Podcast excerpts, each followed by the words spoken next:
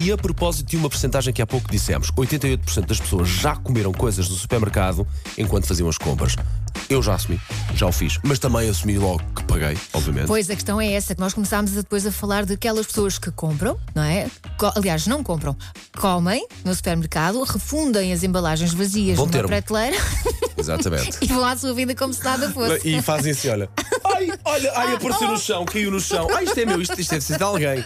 Não, senhores, há sempre alguém a ver. Além disso, há câmaras que estão a Pois, filmar. portanto, são estas histórias que nós queremos saber hoje. E são essas que nos estão a chegar aqui através do nosso WhatsApp 910 25 80 81. Ora, vamos lá ouvir aqui o nosso ouvinte Ivo Menezes. Bom dia. Bom dia. É o que eu já fiz foi beber água, mas isso faço regularmente e pago sempre na caixa. Muito bem. Eu já trabalhei no Lidl e já vi tudo que nem podem imaginar. Desde migalhas na boca a embalagens de bacon vazias. Ou então pessoas que têm, vestem a roupa e saem com elas vestida. Não. Até e os alarmes?